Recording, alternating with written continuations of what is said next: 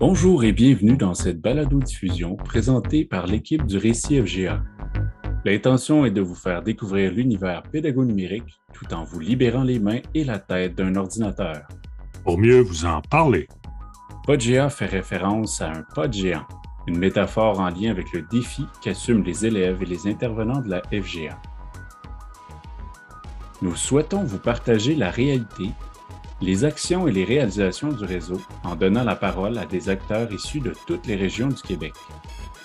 Parce que les défis de la FGA sont nombreux, parce qu'il existe une panoplie de solutions et d'innovations pédago-numériques, parce que chaque petit pas en avant est une réussite et parce qu'on aime ça pousser les limites et rêver grand, on vous propose de vivre et de faire ensemble un PodGA. Le thème de cette balado porte sur la collaboration. La collaboration est un élément important parce qu'elle favorise l'actualisation des pratiques pédagogiques et parce que la réussite de nos élèves est une responsabilité collective. Ce ne sont pas mes élèves, tes élèves, mais bien nos élèves. Puis pour un peu creuser le concept étymologique du mot collaboration, ben, Richard, parle-nous avec ta belle voix mielleuse de quoi il s'agit. Mielleuse, mielleuse. Il ne faut pas oublier, chaque fois que tu dis un mot sucré, il faut que je me pique. Donc, euh, étymologie, D'où ça vient, cette collaboration? Ça vient du latin cum, comme, cum, qui veut dire avec, et laborar, qui veut dire travailler, prendre la peine. Donc, on travaille avec. Dans son sens commun, la collaboration est un processus par lequel deux ou plusieurs personnes ou organisations s'associent pour effectuer un travail intellectuel suivant des objectifs qui sont communs. Au menu, nous aurons un tour de table des services régionaux qui vont nous parler des éléments de la collaboration. Ce sera suivi par une dissection d'outils, en particulier euh, un tableau blanc comme euh, Miro. Nous aurons un segment, à mon avis, Mark My Words euh, du secteur anglophone. Et bien sûr, Richard, les segments des après-cours dont tu vas pouvoir nous mettre à jour un peu comment ça se passe la collaboration dans les différentes communautés. Absolument. Ce sera suivi d'un peu de discipline. Danny et Luc, qui sont nos conseillers récits nationaux en langue et en matière technologie. Ensuite, on aura la minute tutorale de Cyril Rostom qui va pouvoir nous parler notamment des fonctions tutorales, donc euh, des éléments de collaboration euh, qui transforment euh, tout ce qui est la formation à distance et plus encore. Et tout ça sera terminé par le mot de Marie-Ève qui nous parle de faire confiance et arrêter d'avoir peur d'être critiqué. On vous souhaite une bonne écoute. Quelle est votre vision de la collaboration? Moi, je trouve que ça fait boule de neige, la collaboration. Quand les gens collaborent autour de nous, on est porté, nous aussi, à, collaborer plus. Mais la collaboration, ça élimine aussi euh, la hiérarchie. C'est-à-dire qu'on collabore sur le même pied d'égalité. C'est un échange, c'est l'intelligence collective, des échanges constructifs. On apprend l'un de l'autre. Je trouve que c'est ça la collaboration, c'est vraiment apprendre de l'autre. Je dirais que pour travailler en collaboration, je pense que souvent, ça fait générer des idées qu'on n'aurait jamais eues si on avait réfléchi tout seul de notre côté. Moi, le seul désavantage que je vois, mais en fait, c'est ça n'en est pas un quasiment, c'est que des fois, ça va prendre plus de temps. Et lorsqu'on va travailler ensemble, le cheminement va être plus long que si on l'avait fait toute seule collaborer, c'est pas se rencontrer puis dire on part. Euh, il faut se sentir, euh, faut se sentir accepté, il faut se sentir, euh, il faut être bienveillant les uns envers les autres. C'est un défi, ça demande une bonne organisation, ça, ça demande des leaders qui vont, qui, qui vont diriger ça. It's amazing how technology has given us a way to be together, even pre-pandemic, that I, you know, would never have seen otherwise. Like it's just, it's awesome to be a teacher in the here and now and to, be able to connect with people. Je trouve vraiment avec les équipes que j'ai en ce moment que la collaboration est le fondement de ma pratique en ce moment, que sans les autres, je ne vois pas comment je serais capable de faire mon travail. Si je n'ai pas une équipe autour de moi, si je n'ai pas des enseignants, si je n'ai pas d'autres collègues, je réponds aux besoins de qui et je sers à qui?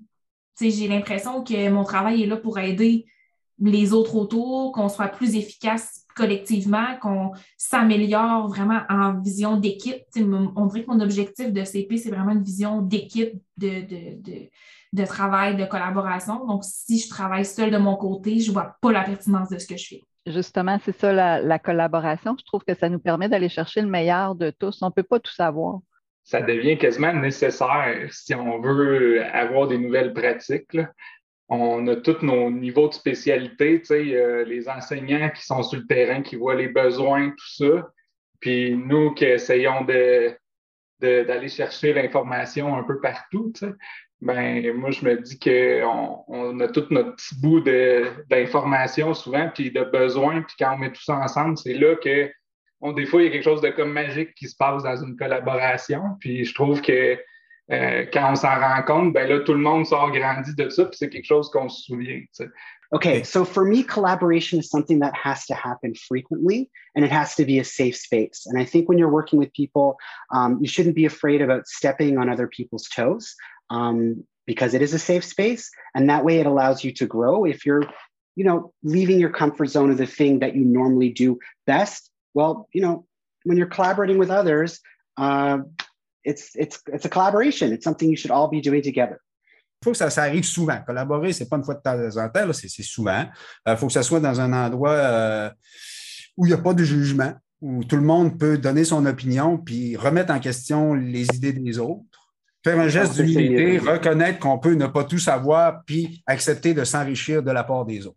Euh, on, on, on travaille en collaboration, mais on a une responsabilité collective à savoir que euh, euh, quand on essaye quelque chose puis que ça fonctionne, ben, tant mieux, tant mieux pour tout le monde. Mais quand ça ne fonctionne pas, ben, ce n'est pas la faute de la personne qui peut-être dans la discussion à un moment donné a donné l'idée. On a tous décidé que c'était une bonne idée à ce moment-là, puis on a dit, bon, ben, on va le tester.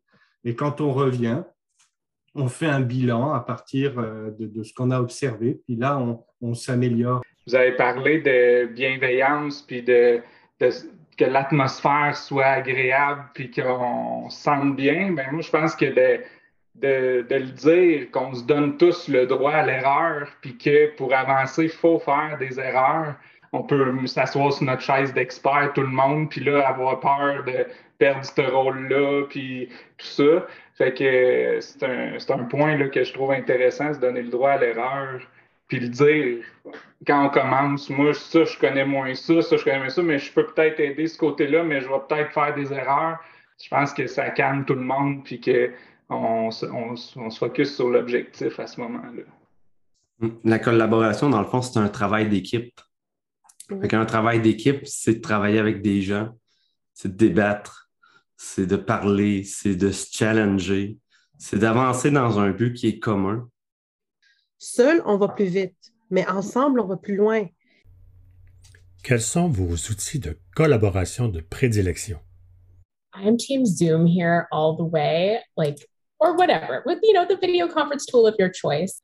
Like, it's just so much easier for people to get together um, and from all across the province. But also, I like that there are um, tools that we can use, like Moodle Ifshaya, where we can you know, post in forums to one another. I have a question, I write on the forum, and somebody's going to respond to me pretty quickly. And but also, um, whenever I'm working with people, we like to work um, in collaborative documents together so that we can all have the same notes going on, um, you know, shared folders.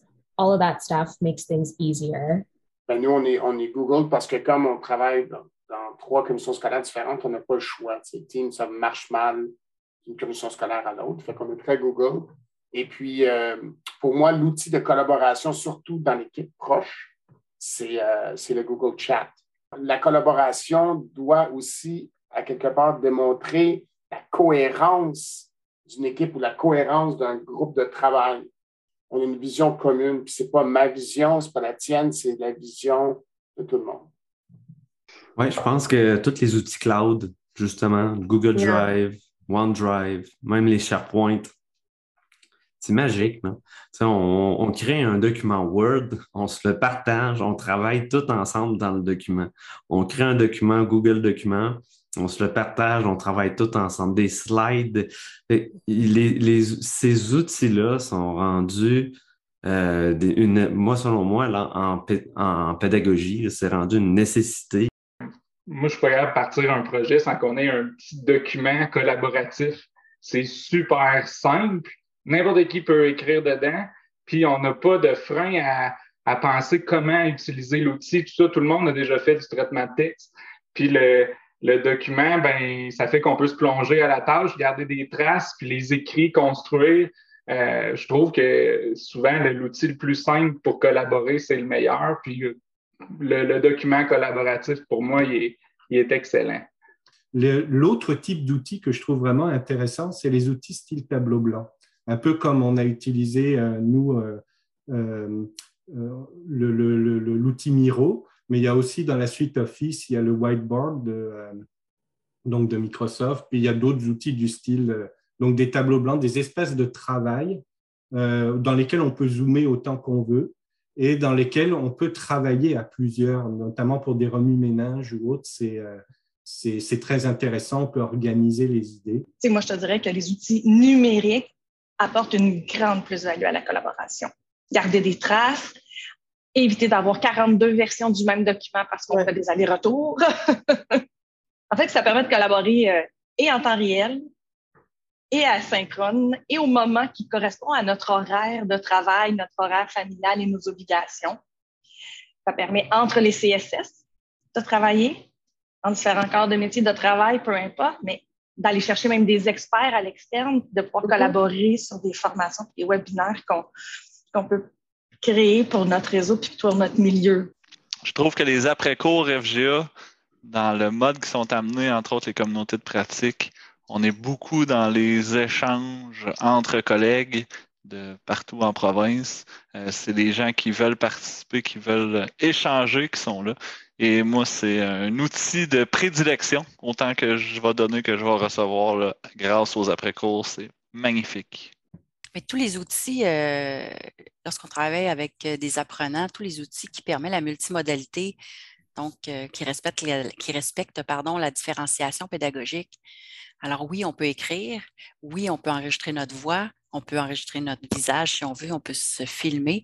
Alors ça donne une plus-value pour respecter les forces de tous et chacun. Pouvez-vous témoigner d'une expérience de collaboration? Ma première émotion par rapport au, récit, c'était de voir, waouh, il y a vraiment beaucoup de collaboration euh, qui se fait, puis de réseautage, puis euh, de, se rendre compte qu'au lieu d'être seul sur une île, mais on est euh, ensemble, on est mis sur une belle grosse île ce que je pense qui est vraiment gagnant pour moi, c'est de collaborer avec euh, le milieu francophone. C'est vraiment quelque chose que j'ai pas profité comme en étant prof dans le secteur anglophone. But it's amazing um, how much we can learn from one another. Uh, même pour moi, comme mon français s'est vraiment amélioré depuis que je suis dans le récit. Alors, juste pour euh, comme faire partie du, euh, de la grande communauté qui existe en FGA. Like our community is so small in the Anglophone network. And I think if we, um, you know, put ourselves out there a little more and in collaboration with the French sector, I think, you know, we've we've already learned so many things in terms of, you know, starting to adopt the uh, après cours and uh, Moodle FGA in our community, and that's been so helpful for us. So um, yeah, just being open to to seeing what's out there, what other people are doing, and and bringing that into into our community so it can help our teachers and our students. It's awesome. Au niveau de Campus Récit, je pense à un autre euh, bel exemple de, collaboration de la part des récits, d'aller euh, déposer beaucoup de matériel là-dessus, des formations, c'est beaucoup de temps qui est donné. Euh, puis des auto-formations que les enseignants, les gens des milieux peuvent faire à leur rythme je trouve que c'est une forme de collaboration euh, différente, mais super intéressante. Super pertinent d'avoir ça. Je vais prendre l'exemple du récit. Étant nouvelle au récit, j'ai l'impression de faire partie d'une équipe de collaborateurs, une équipe qui collabore. C'est vraiment une valeur intrinsèque, je pense, du récit.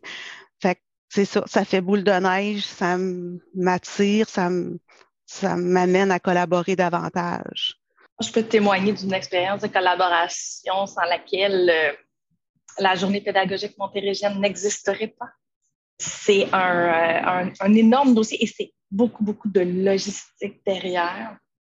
Donc, on est trois à tout réfléchir et à repasser les uns derrière les autres, à se recorriger, à se reformuler.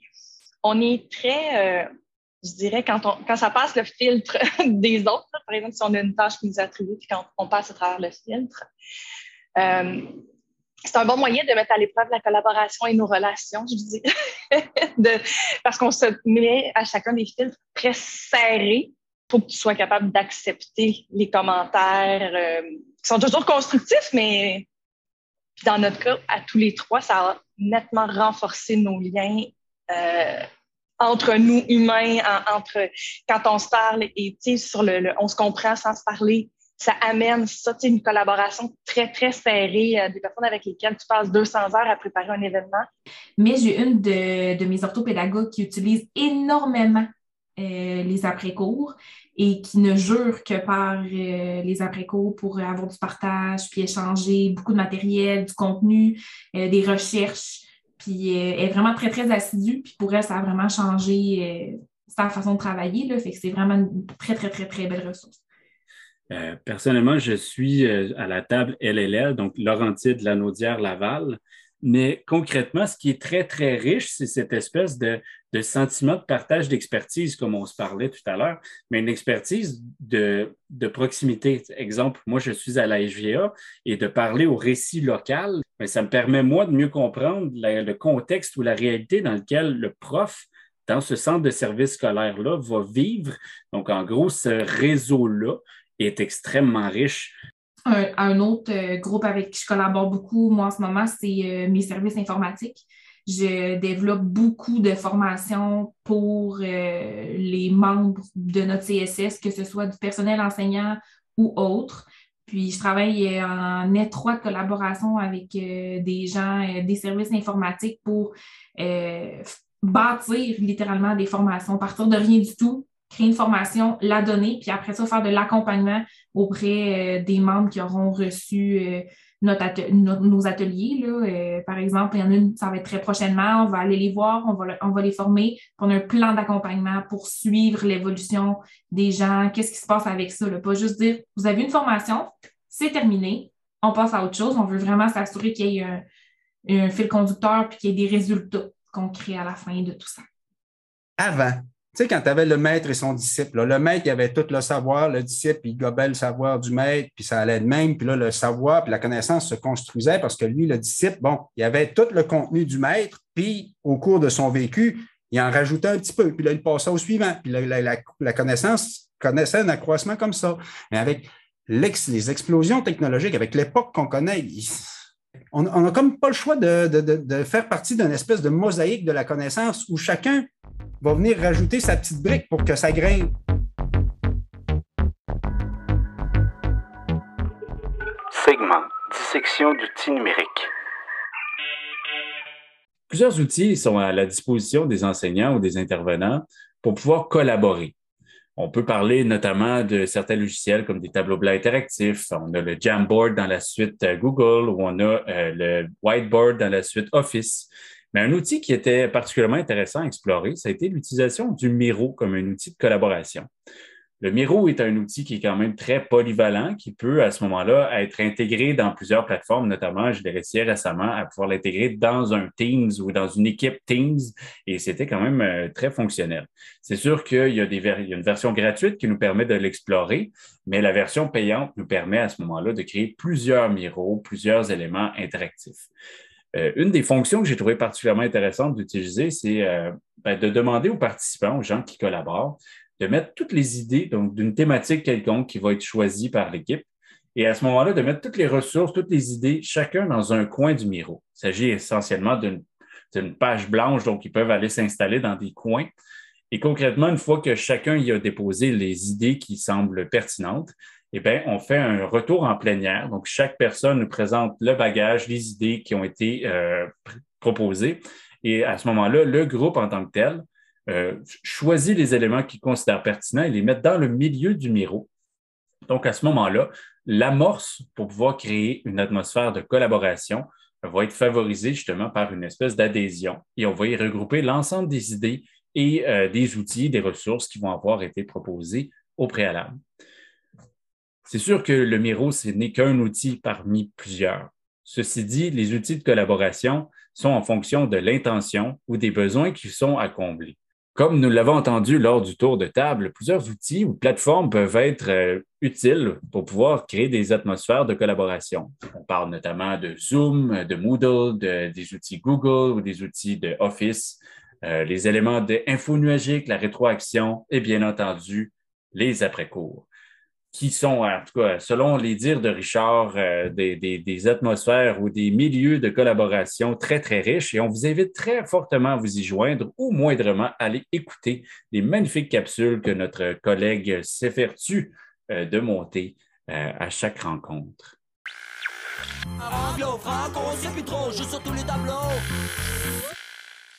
Hi, this is Mark Garapi. And this is Avi Spector. Welcome to À mon avis. Mark my words. Abby, we've got two stellar guests today. I know. Michelin Amar and Julie Rabitaille are the Equipe Shock team for the English sector, and they've really made an impact since they started offering their services to our community. That is for sure. The site is full of resources, and their subject specific après cours FGA are really starting to catch on. And they make it work through collaboration. And that's what you talked with them about, right? Yeah, that's it. Uh, it was a great interview on collaboration because at the end of the day, they have to practice what they preach. It's hard to believe that they operate hundreds of kilometers from one another. Let's have a listen. Hello, everyone. This is Mark Garapi from Récit AGE. I'm privileged to be interviewing two superstars on the AGE national scene, Micheline Amar and Judy Rabitaille. They make up the dynamic duo called Equipe Choc Pedagogical. Together, we will be discussing collaboration. Hello, Micheline. Hello, Judy. It's really a pleasure to have you on the podcast. For those who don't know who you are, why don't you introduce yourselves? Micheline? Well, hi, everybody. My name is Micheline Omar. Again, like Mark mentioned, I'm from L'Equipe Choc Pedagogical for the English sector. My mandate includes math and science uh, and computer science that I share with Judy in the adult uh, general education. Uh, my professional uh, life prior to this position started in mechanical engineering, then went to education, I taught vocational education in drafting and then adult education for more than 15 years teaching math and science. Thanks, Micheline. Judy, how about you? Well, I was a secondary five teacher for 28 years before I decided to take on this new challenge. Uh, adult education was completely new to me, and I'm enjoying learning about it and all its intricacies. Uh, but in a nutshell, my work at Choc is to provide assistance to school boards and centers in the implementation and the development of curriculum in social sciences and in languages. Okay, well, it's really great to have you both here. So, the topic of discussion today is collaboration. Let's start with the most obvious situation. You do not work in the same office, and there's about 250 kilometers between you. How do you collaborate and remain effective at such a high level? What are your secrets? Well, I can start off by saying mine is very, very short and sweet. Uh, it comes down to respect and communication. What do you think, Julie? Well, since I'm working from home in Quebec City, uh, Micheline and I have been meeting almost daily since July, and all those meetings are online. We have actually been in each other's presence only three times. And our collaboration is of utmost importance. We have to adapt our work so that distance is not an issue. And so far, so good. We quickly developed a work relationship based on trust and cooperation. And we're very lucky to have very complementary brains. That's really interesting. So, logically, then, teachers who don't have counterparts in their center or school boards could reach out and begin to foster collaboration with teachers elsewhere in the province. Have you seen that happening in your après cours sessions? Um, I could start by saying absolutely. The essential idea uh, behind these après cours is to shorten the distance between teachers, like you mentioned, Mark. I truly believe that the best practice is a shared practice. Talking to other about what matters, the difficulty that you face, the things that works, the things that don't work. The idea that teachers come together and have a conversation about their realities is a magical one the feeling that you're not alone it's really really important especially in these times and in these après cours it was a need that i saw magically uh, kind of fulfilled what do you think judy Well, as a matter of fact, the pandemic is really forcing us to work online for almost 100% of the time. And this, I think, has allowed for collaboration between teachers that would otherwise not even know they exist. An example of this is um, I was able to form a working group in Francisation, and the teachers are from Abitibi, Laval, and Gaspé, and they're working with an expert from Montreal. Wow, that, that's really quite uh, amazing. So, by bringing people together, like subject specific teachers, you're really creating small communities that will hopefully lend themselves to collaboration among teachers. And as we can see, they, they span the province. Um, the work that my RSI colleagues do with Center Support Project Rise and the ATT initiative are really good examples too, um, where we try to get people from all across the province and, and, reach out to people from all across the province. Okay, one last question. Um, in your opinion, what is the most important tip you can give to teachers who are collaborating? Well, I could start, if you don't mind, by, well, of course, other than the universal advice of being humble and open to criticism, uh, my number one advice is to embrace differences and open your mind to new approaches. Teachers would work only with like minded colleagues. When they do, they're missing out immensely. It's unfortunately too bad that a lot of our professional learning communities are often based on teaching subjects. I'm learning so much more from working with Micheline. Her math and science approach to problem solving and mine are very different, but it's allowed me to learn a whole lot about myself, much more than I thought I would actually. And, and to add to what Julie said, well, my advice to teachers is to take the time to listen to each other's needs and wants and values and to put in place an agreed upon system or rules that you could go to solve issues when when the conversation become too passionate.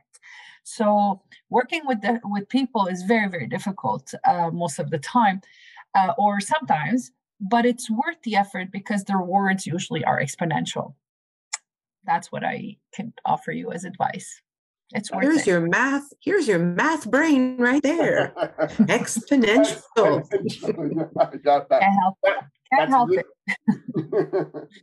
um, okay, so those are really good uh, pieces of advice. Um, I think setting boundaries and expectations uh, from the start uh, is a really way, good way to go. And Judy, you mentioned open-mindedness and, and not being afraid to look at things differently uh, are also good ways to, to open up for collaboration, honest communication. Um, thank you so much, uh, Micheline and Judy, for speaking with me today. If teachers want to reach out and start collaborating, how can they do that? How can they reach you? Well, there's there's many ways to reach us. Uh, of course, we would like you maybe to try out our website at www.ageresources.ca uh, under contact.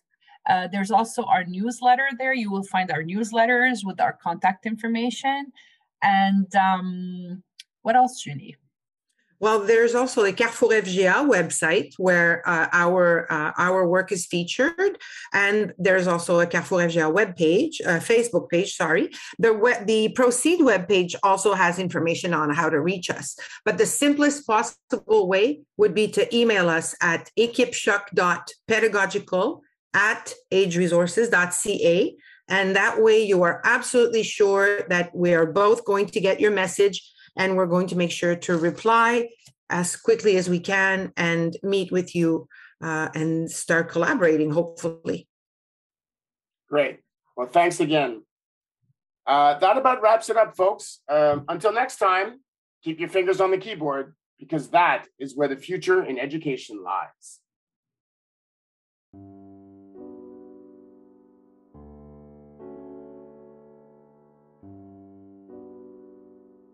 La collaboration sous l'angle des après-cours FGA. Avec plus de 25 communautés actives, il est évident que la collaboration est partie intégrante des après-cours. En effet, peu d'endroits permettent à des enseignants, des conseillers pédagogiques et des intervenants ayant les mêmes préoccupations de se rencontrer régulièrement pour partager des ressources et des façons de faire ou encore pour discuter des difficultés rencontrées et des solutions apportées.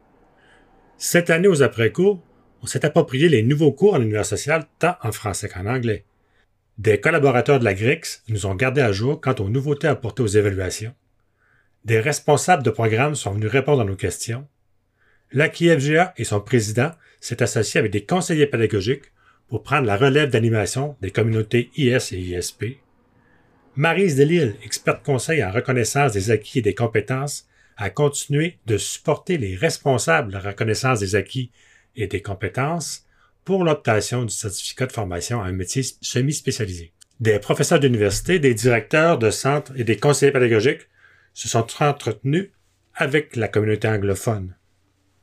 Karine Jacques et Karine Martin des services éducatifs complémentaires FGA et FP, ainsi que leurs invités, ont animé conjointement une quinzaine de webinaires et quatre communautés. Martin Franqueur et ses collaborateurs ont animé une douzaine de webinaires en anglais et en français dans le cadre des formations nationales en mathématiques. Des conseillers pédagogiques, des enseignants, des conseillers des services nationaux et régionaux du récit FGA ont animé ou co-animé l'ensemble des communautés. Voilà autant d'exemples de collaboration qui font la réussite des après-cours ce lieu de réseautage rendu possible grâce au soutien financier du ministère de l'Éducation. Un peu de discipline. Euh, bonjour à tous, mon nom est Luc Lagarde et je suis en compagnie de mon collègue du récit, Pierre Lachance. Bonjour Pierre. Bonjour Luc, ça va bien? Oui, très bien. Euh, très content de t'avoir avec moi aujourd'hui. Si on se fie à Wikipédia, la collaboration, c'est l'acte de travailler ou de réfléchir ensemble pour atteindre un objectif. Euh, là, je vais aller droit au but. Là, on veut parler aujourd'hui de l'espace créatif virtuel. On pourrait-tu dire en quelque sorte c'est un genre de modèle de collaboration à la carte? À la carte, effectivement, parce que les gens viennent euh, créer, mais j'aime le beau collaborer aussi. Hein, le CV, euh, oui, c'était créatif, mais dans un espace ou dans un lab créatif, la collaboration, je pense est au cœur de, toutes les actions qui se passent là, parce on veut justement profiter de différentes expertises pour arriver à notre fin. Fait que oui, puis à la carte, parce que les gens viennent à l'heure qu'ils veulent, dans le mercredi avant-midi, puis ils amènent leur sujet qu'ils pensent avoir, on part de ça, puis on voit ce que ça peut donner. Puis en quelques mots, ce serait quoi l'espace créatif virtuel pour les gens, pour qu'ils se fassent une idée? Ben, en fait, c'est un, on utilise une salle de visioconférence, euh, bon, c'est Zoom qu'on a choisi, mais c'est une salle qu'on ouvre, c'est-à-dire on a des gens de notre équipe qui est présent de 9h à 11h30 tous les mercredis avant midi. Puis c'est un peu comme un local qui pourrait être dans, un, dans une école. Donc, euh, la porte est ouverte, vous rentrez, vous avez des questions, des projets et autres. on vous prend en main, on vous supporte, on vous accompagne là-dedans. Euh, puis c'est aussi donc des outils de collaboration parce que comme c'est virtuel, on ne peut pas juste jaser, il faut qu'il reste des traces. Donc, on utilise là, plein de Google documents, on utilise euh, tous les outils de collaboration nécessaires pour le projet. J'aime beaucoup euh, l'idée de mentionner qu'on garde des traces. Et qui participe à cet espace virtuel? On a eu plein de monde, des profs, des CP, des universitaires, des chercheurs qui sont venus. c'est tout le monde qui peut venir là, se faire supporter, répondre à leurs questions, etc. Puis, euh, de quoi on parle? Est-ce que tu as des idées, des, exemples de sujets qu'on a, on a discutés? Bon, on a eu plusieurs approches. Là, dans le CV, ça a évolué au fil du temps. Ça date déjà de presque deux ans, il faudrait regarder. Mais euh, donc, des fois, on parle de notre sujet. Donc, on, nos sujets de notre équipe, là, donc euh, programmation, les GeoGebra, Desmos de ce monde, les Minecraft et autres. donc, notre offre de service, on peut en parler. Euh, des sujets de création du moment. donc, il y a quelqu'un qui arrive euh, qui dit Moi, j'aimerais ça faire euh, un jeu de bataille navale pour jouer avec mes élèves puis développer telle compétence. Bon, ben, on s'installe et on travaille là-dessus. Donc, on parle principalement de maths sciences technologies, même si ça sera ouvert aux autres disciplines, parce qu'on a fait un peu d'art à travers ça et autres. Mais, donc, le sujet, c'est soit nous qui l'amenons, puis il y a des gens qui sont intéressés à venir euh, discuter. Donc, on fait une sous-salle, donc on fait une salle dans la salle pour, euh, pour pouvoir isoler les gens selon les sujets, puis on, fait, euh, on, a, on fait avancer le sujet tout simplement. ben, merci pour toutes ces informations-là. ben, moi, j'invite tout le monde. Hein, tous les mercredis matins, les membres de notre équipe du Récit MST sont là pour vous accueillir. Puis je vous lance le défi d'oser venir nous rencontrer. Merci, Pierre. Oser, c'est bien. Fait que oser et euh, n'ayez pas peur, on fait pas mal, on aide le plus possible. Donc, euh, puis si jamais vous voulez mettre en place un, espace comme ça dans votre milieu, on peut même vous aider à le faire. Vous trouverez toutes les informations sur la page d'accueil de notre site récitmst.qc.ca. Pas d'accent, pas de majuscule, récit, mst.qc.ca. Ah, la collaboration. Et collaborer, ça vient du latin collaborare, qui veut dire travailler ensemble. Bon, vous excuserez mon latin, là, c'est pas une langue que j'utilise souvent à l'oral. Je m'appelle Annie Cormier et depuis que je travaille pour le Service national du récit au domaine des langues pour la FGA, j'ai eu la chance de rencontrer puis de discuter avec des passionnés de pédagogie. Puis de fil en aiguille, ben, ces rencontres-là se sont transformées. Je dirais même qu'ils ont évolué. Une idée suite à la participation d'un atelier, euh, d'une discussion entre collègues ou une difficulté rencontrée dans les milieux, ils font jaillir une collaboration en lien avec la pédagogie puis le numérique. Pour arriver à collaborer, c'est pas aussi simple que ça en a l'air. Il faut d'abord avoir du temps. Du temps pour planifier puis organiser des rencontres pour ensuite établir un climat de confiance puis de respect. Pourquoi? Bien parce que la collaboration, ça passe par une multitude d'étapes et d'actions. Il faut favoriser les échanges en misant sur une communication ouverte puis stimulante pour permettre de partager des idées de tous et chacun. Il sera possible par la suite de trouver des solutions innovantes à chaque problème rencontré parce que toutes les idées sont accueillies puis analysées par toute l'équipe. Collaborer, c'est aussi développer l'expertise de chacun pour atteindre un but commun. J'aime l'expression exploiter l'intelligence collective. C'est exploiter les forces de chacun. Une idée qui devient notre idée. C'est assurément la partie de mon travail que je préfère. Vous travaillez dans un milieu de l'enseignement de la FGA, vous avez des idées qui émergent, vous avez envie de faire partie d'une communauté de pratique qui permet de collaborer avec des gens du milieu, ben c'est ça, on est là pour vous faites-nous signe. Il n'y a rien de plus stimulant. Nous rencontrer, c'est nous adopter. Quand est-ce qu'on collabore ensemble? La collaboration, c'est un vaste sujet et loin de moi l'idée d'être un quelconque expert euh, en la matière. Je vous propose en fait d'explorer un certain nombre de questions qui touchent la collaboration. Par exemple, pourquoi collaborer de façon générale et plus particulièrement en éducation? Est-ce que c'est une mode passagère qui va disparaître comme tant d'autres avant elle? Comment se manifeste cette collaboration sur le terrain et quels sont ses bénéfices les plus flagrants?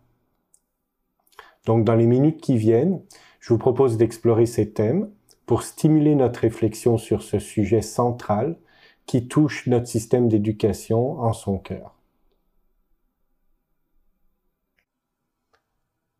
Des chercheurs néerlandais ont exploré différents grands référentiels qui ont pour but de proposer les compétences à développer au niveau scolaire au XXIe siècle. On y retrouve par exemple des référentiels qui proviennent de grands organismes internationaux comme l'UNESCO, l'OCDE, l'Union européenne, mais aussi des pays comme les États-Unis ou l'Australie. Donc c'est quand même très varié comme source. La collaboration, est une des quatre compétences du XXIe siècle mentionnées dans tous ces référentiels. Elle y côtoie, pour donner des exemples, la communication, les compétences numériques et les habiletés sociales, culturelles et de citoyenneté. Au Québec, on peut faire un peu la même euh, analyse. Le constat est le même. Lorsqu'on consulte notre politique d'évaluation des apprentissages, notre politique de la réussite éducative, notre cadre de référence de la compétence numérique ou certains référentiels comme ceux des enseignants, des conseillers pédagogiques, des conseillers d'orientation ou des gestionnaires.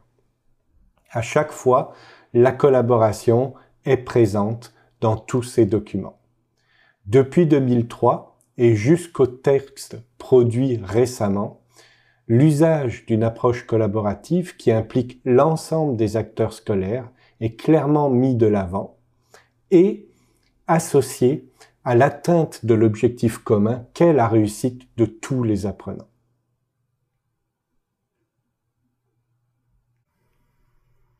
Pour assurer cette réussite, l'enseignant tout seul ne peut pas suffire à la tâche, car on se rend compte que celle-ci est de plus en plus complexe. Porter un regard à 360 degrés pour imaginer des approches innovantes devient nécessaire pour prendre en compte toutes les facettes, qu'elles soient personnelles, pédagogiques, professionnelles et technologiques de l'apprenant. De plus, La transformation graduelle de nos milieux vers une éducation inclusive demande de tenir compte de plus en plus et a priori des nombreuses réalités de nos apprenants pour prévoir en amont un accompagnement et des ressources flexibles. L'enseignant, bien entendu, mais aussi plus largement les acteurs scolaires en lien avec l'apprenant, doivent adopter une approche pédagogique plus constructiviste et différenciée, avec une posture réflexive à la fois personnelle et collective. Cette posture permet en retour de favoriser un processus d'amélioration continue de leurs actions et de leur expertise. Peu importe l'approche collaborative employée, il est reconnu que toutes jouent un rôle important dans l'efficacité des milieux scolaires qui les adoptent. J'aime beaucoup rappeler ici la citation de Le Boterf à l'effet que nous ne, si nous comprenons bien qu'il ne peut y avoir de compétences collectives sans compétences individuelles, nous avons tendance à oublier qu'il ne peut y avoir de compétences individuelles sans compétences collectives. Dans ce sens, L'interdisciplinarité est une voie plus efficace dont les résultats ont plus de chances d'être pertinents au final.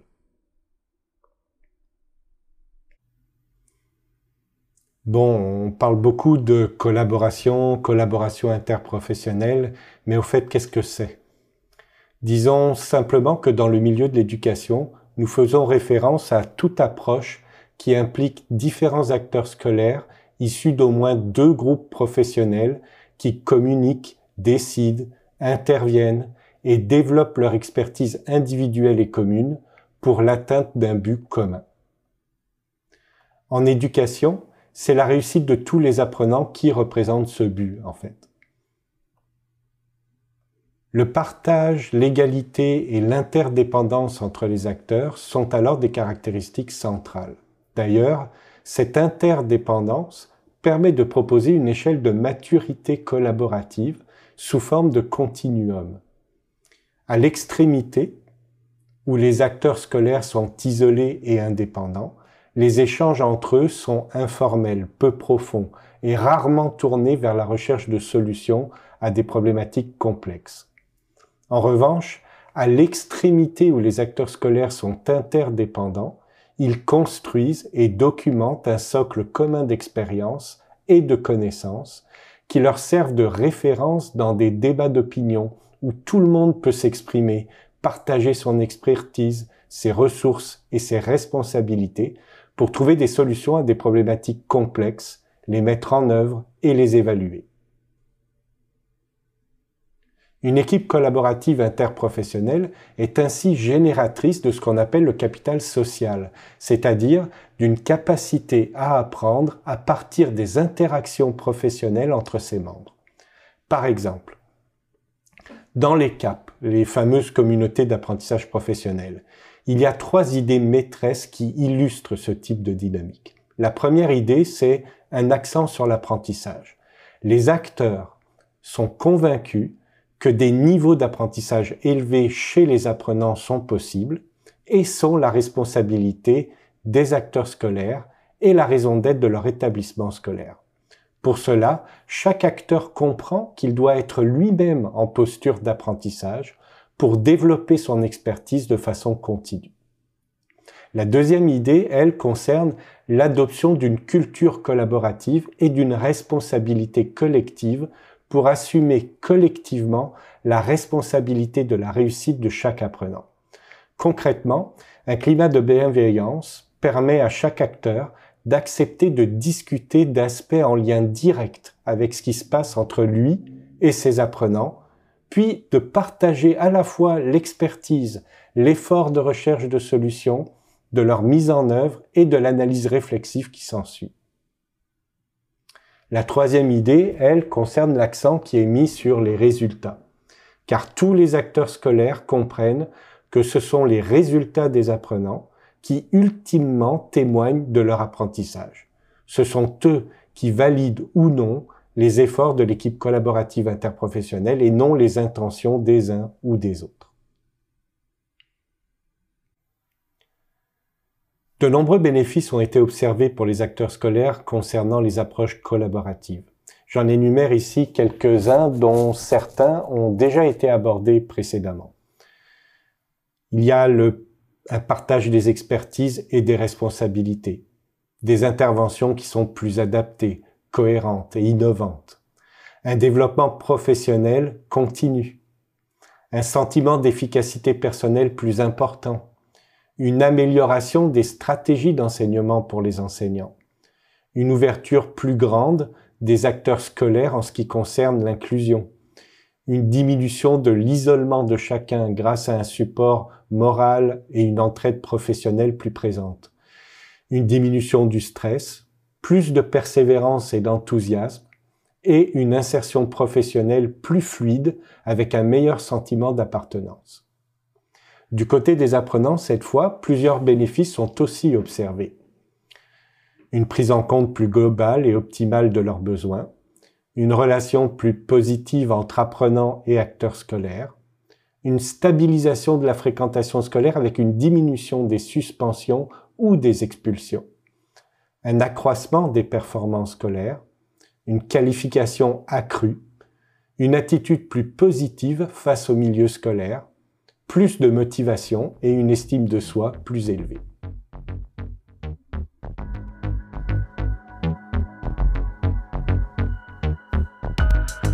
Merci beaucoup.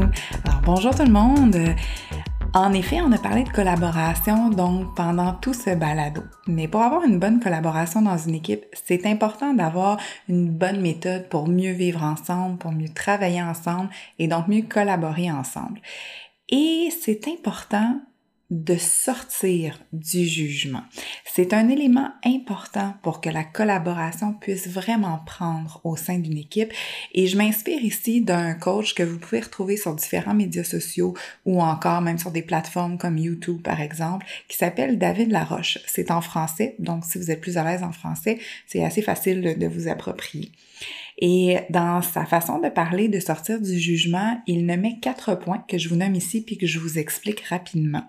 Donc, premier point, tout le monde a des jugements. Le deuxième, être à l'écoute du monde de l'autre. Le troisième, dissocier le comportement d'une personne de qui elle est au fond. Et le quatrième, aller au-delà de nos jugements, apprendre à notre cerveau à aller au-delà de nos jugements. Donc, si je reviens sur le premier point, tout le monde a des jugements. Il faut comprendre que notre cerveau est séparé en différentes parties. Il y a une partie qui s'appelle le cerveau limbique, peut-être certains d'entre vous connaissent déjà ça. Et le cerveau limbique juge tout ce qu'il ne connaît pas. C'est tout à fait normal, c'est tout à fait humain.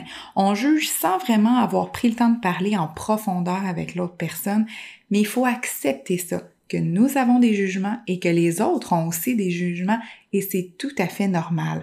Déjà de les accepter, ça change la donne. Il y a différents types de jugements. Il y a des gens qui vont avoir des jugements très rapides, d'autres qui vont prendre un peu plus leur temps. Il y a des gens qui ont des jugements euh, très critiques, c'est-à-dire c'est tout blanc ou c'est tout noir, alors qu'il y en a d'autres, ça va être plus nuancé. Mais tout le monde a des jugements. Donc, faut pas se taper sur la tête, mais il faut aussi accepter que la personne en face de soi va avoir ses propres jugements. Le deuxième, être à l'écoute du monde de l'autre, c'est important d'écouter la version des faits de l'autre personne, de comprendre son monde à elle, sans vouloir forcément être d'accord tout le temps avec la personne, mais c'est important de comprendre sa réalité. Qu'est-ce qui se passe peut-être dans sa classe, dans son bureau, c'est quoi ses enjeux? S'intéresser sincèrement, sans trop d'attente, mais comprendre pas forcément pour tout excuser ou tout accepter ou, ou tout laisser à l'autre personne, mais quand on peut mieux comprendre l'autre, ça nous permet à nous d'interagir différemment avec cette personne-là, ça nous influence. Donc, on n'est pas dans l'influence de l'autre, on apprend à mieux comprendre l'autre, à être à l'écoute du monde de l'autre pour nous interagir différemment avec cette personne-là. Et ça, ça va avoir une influence sur l'équipe et sur la collaboration au sein de l'équipe. Troisième, dissocier le comportement d'une personne, de qui elle est dans le fond parce que une personne a des comportements mais les comportements ne définissent pas cette personne-là. On le dit souvent de nos apprenants, hein, on veut pas associer parce que l'apprenant a tel ou tel ou tel comportement, il n'est pas que ces comportements-là. Ben, il faut faire la même chose avec nos collègues aussi. Donc, si on a des comportements qui nous plaisent moins, qui nous rendent mal à l'aise ou qui nous agressent, ben, c'est, on se ramène d'abord au fait que tout le monde a des jugements. On se ramène que c'est important d'être à l'écoute du monde de l'autre et de comprendre le monde de l'autre, puis comprendre qu'est-ce qui se cache derrière ces comportements-là. Encore une fois, ça vient influencer notre façon d'interagir et non pas d'être dans le changement pour l'autre. Et finalement, aller au-delà de nos jugements. Comme je l'ai dit, c'est normal de juger, mais il faut essayer d'aller au-delà de ça, de développer ce réflexe-là, d'aller au-delà du premier jugement qui va nous venir. Par exemple, et ça, c'est sûr que ça vous est déjà arrivé. Vous êtes allé dans un supermarché, puis là, vous voyez euh, une femme ou un homme qui est avec ses deux enfants, puis les deux enfants sont en grosse crise, ça dérange, et là, vous allez probablement votre premier réflexe qui est tout à fait normal. Encore une fois, on se rappelle, tout le monde a des jugements, mais votre premier réflexe, ça va peut-être être de vous ah bon un autre ou une autre qui sait pas élever ses enfants mais si je vous disais que cet homme-là ou cette femme-là a perdu son conjoint ou sa conjointe la veille et qui est juste pas capable aujourd'hui de s'occuper correctement puis de gérer ses enfants dans une crise comme ça et peut-être que les enfants sont en crise aussi parce qu'ils ont perdu leur père ou leur mère la veille on le sait pas. On sait pas ce qui se cache toujours, l'histoire qu'il y a derrière les gens. Et c'est ça, c'est de développer ce réflexe-là, d'aller au-delà de notre premier jugement. Encore une fois, c'est pas pour tout excuser ou tout accepter ou tout laisser faire, mais c'est juste que ça va nous permettre à nous d'interagir différemment dans la situation. On voit généralement un tout petit pourcentage des gens on voit rarement 100% des gens, particulièrement dans un contexte de travail. On voit un tout petit pourcentage de nos collègues. Mais ça, on essaie de laisser aller de côté le jugement, de l'accepter, mais d'aller au-delà de nos jugements, d'être à l'écoute de l'autre, de dissocier les comportements des fois de la personne qui est là en face de nous directement. Mais pourquoi ça pourrait pas mieux favoriser notre vivre ensemble et notre collaboration en équipe et faire un GA.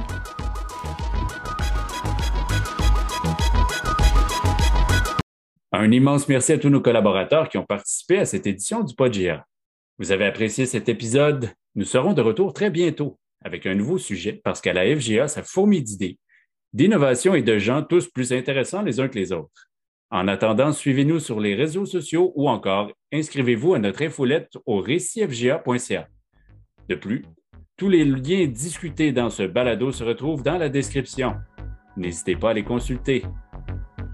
Et n'oubliez pas, en FGA, à petits pas, on avance et on fait tous ensemble des pas de